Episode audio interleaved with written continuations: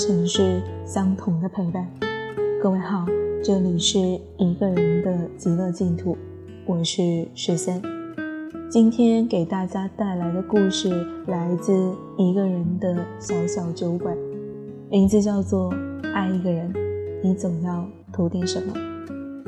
故事主人公之夏，故事撰稿人朱小倩。之夏升了职。他还挺高兴的，但宋远撇撇嘴，有点不屑地说：“这你的小公司，即便坐上了经理的位置，也没什么前途。”之夏看着眼前的宋远，半天说不出话来。而宋远喝了口汤，接着说：“之夏，我不都说了吗？等结了婚，你把这个家照顾好就行，我养你。”当年看《喜剧之王》的时候，周星驰对张柏芝说。我养你，不知感动过多少姑娘，之下也掉了眼泪。此刻，当宋远说这三个字的时候，之下觉得自己也应该配合下宋远的深情，但不知道为什么，从他心里跑出来的只有满满的厌恶感。是的，他现在越来越讨厌宋远了，这种感觉让之下不知所措。明明当初自己是怀着一颗赤诚之心，带着满腔的热情来爱宋远的。怎么说呢？以之下的条件，他随便挑一个都会是更好的选择。可环顾四周，他的眼里唯独只看得见宋远。宋远有什么好？长得是不丑，却没有帅到让人犯花痴的地步。何况家在农村，有一个常年生病的父亲。刚和之夏在一起时，宋元连读书时的助学贷款都尚未还清。宋元困惑，问之夏：“你到底看中宋元什么？”之夏笑而不答，心甘情愿地跟着宋远，住在租来的房子里，为他洗手做羹汤，陪他走过人生里最为暗淡的岁月。最难的时候，他们吃着水煮面条，放一个鸡蛋。住在简陋的出租屋里，却觉得心底的幸福满的能够溢出来。眼前的日子看起来有点糟糕，但好在未来值得期待。人人都说之夏傻，可之夏觉得自己拥有的是最好的爱情。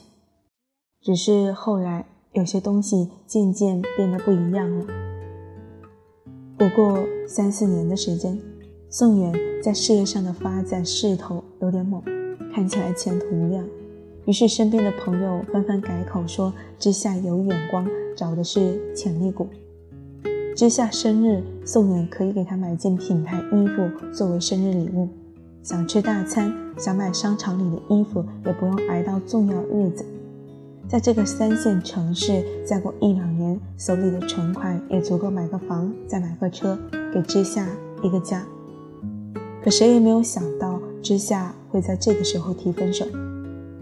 宋远在父亲生病、支付不起医药费的时候没有哭，这一次这个大男生哭了。他不甘心地问他：“我一无所有的时候，你愿意陪在我身边，为什么我什么都有了，你却要离开我？”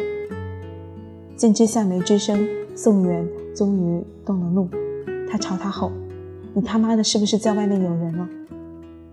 就是这么一吼之下。下定决心离开，而之夏终于在喝醉的夜晚哭着说：“其实他早已不是以前的他了。”现在的宋远在有了一些小成就之后，一颗心渐渐变得骄傲起来。他好高骛远，骄傲自大，为了个人前途，甚至可以在职场上完全不择手段。他收入比之夏高，就有点瞧不上他那不温不火的工作。他不止一次说过：“你干脆别去上班了，赚那点钱还不如把这个家收拾好了。”以前日子难的时候，宋妍需要的是一个女孩和他并肩作战，对抗人生的风雨。后来之下才知道，实际上宋妍骨子里真正需要的，只不过是一个在家做饭等他回来的贤妻良母。这样的分歧多了，之下的一颗心变淡了。宋远有太多的不甘心，他始终不明白，一个女孩在自己最难的时候别无所求，心甘情愿地陪着自己吃苦，为什么日子好了，却要头也不回的离开呢？明明当年的之夏是那样纯粹的爱着他呀。之夏从来没有告诉他，其实当初他选择他，并不是完全无所图的。那时他图的是他和他情投意合，图的是他的积极上进。那时的他让他对未来充满希望，再难的日子也仿佛是被加了一勺糖。可后来他满足现状，自以为是，甚至不肯欣赏他对人生的追求。而最要命的是，他一心想让他变成自己的依附体，所以他还能图他什么呢？任何时候，我们爱一个人总是有所图的，他的身上一定是具备某种让你欣赏的价值。即便是年少时，也不会毫无理由的去喜欢一个人。你喜欢他，可能是因为他穿白衬衫站在阳光下笑起来的样子让你赏心悦目。你暗恋他，可能是因为他一低头、一回眸的浅笑，让你心生柔软。何况是后来，后来你可能会图他为人宽厚，能给你安全感；图他温柔贤惠，能给你温暖的家。总有某个地方刚好让你有所图。承认爱情有所图，并不是贬低爱情的纯度。这个世界上永远都是你是谁。才配得起谁？好了，今天的故事就给大家分享到这里。如果大家想了解更多有关于我的事情，欢迎搜索微信公众平台添加关注。最后，感谢大家的收听，我们下期再见。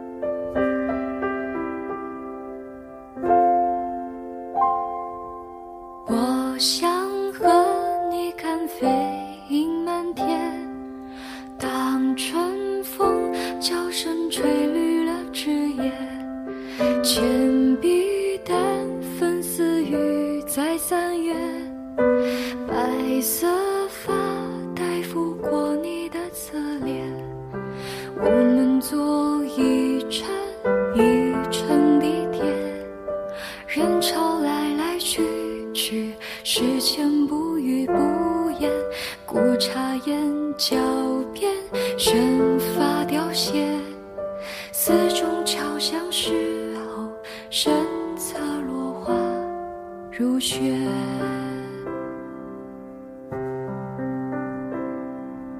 我想和你看山眉遍野，就是月色织成多少诗篇。青苔早放生到的世界，亘古刹那缠绕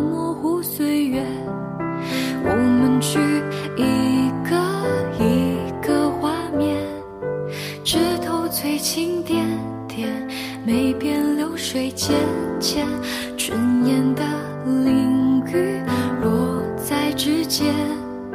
某天泛指着夜，窗外星河滴血。